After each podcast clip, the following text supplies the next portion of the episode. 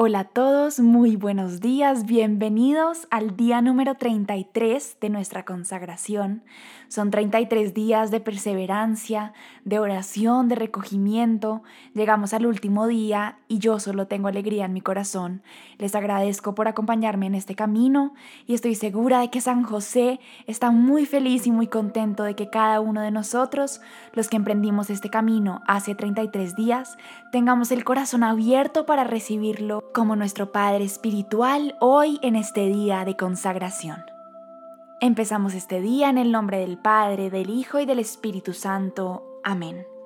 Ven Espíritu Santo, toma nuestra mente, toma nuestro corazón, prepáranos para este día. Te damos gracias desde ya por las bendiciones que vas a derramar en nuestros corazones, en nuestras vidas, en nuestras familias, en nuestro alrededor.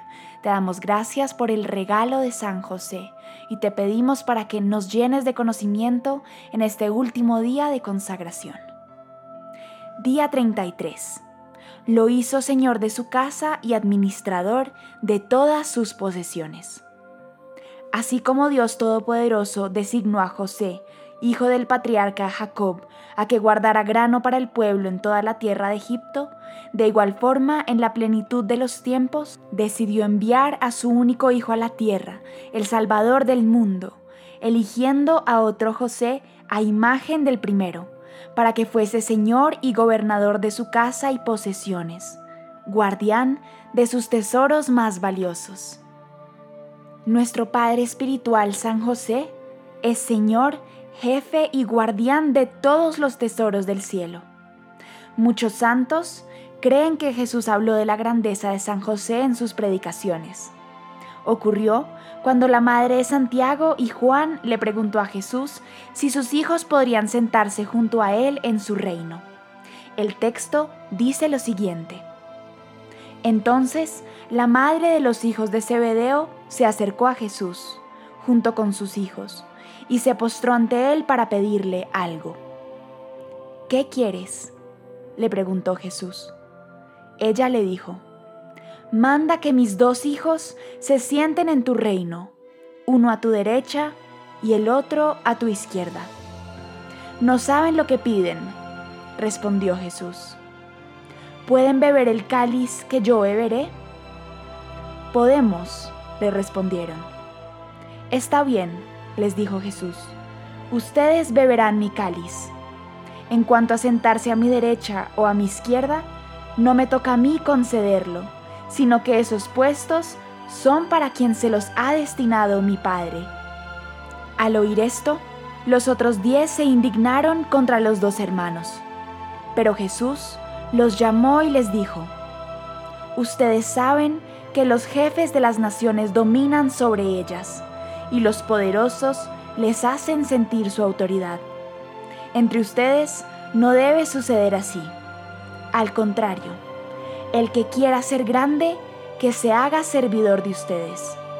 Y el que quiera ser el primero, que se haga su esclavo.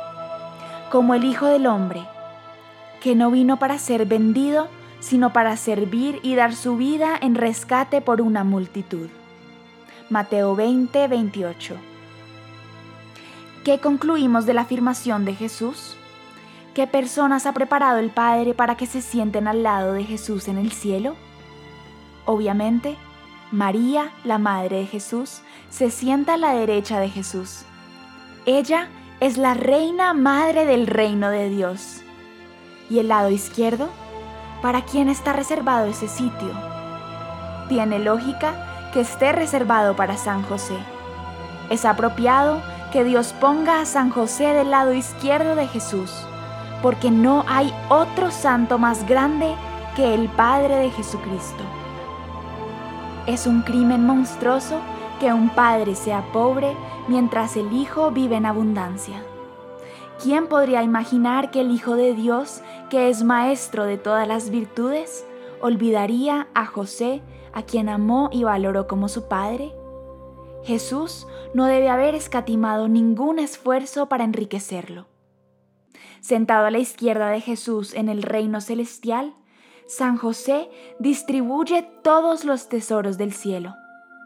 La devoción a San José es una de las gracias selectas que Dios puede darle a un alma, porque es equiparable a revelarle todo el misterio de las gracias de nuestro Señor. San José es tu refuerzo. Permite que Él refuerce y haga crecer tu intimidad con Jesús y María.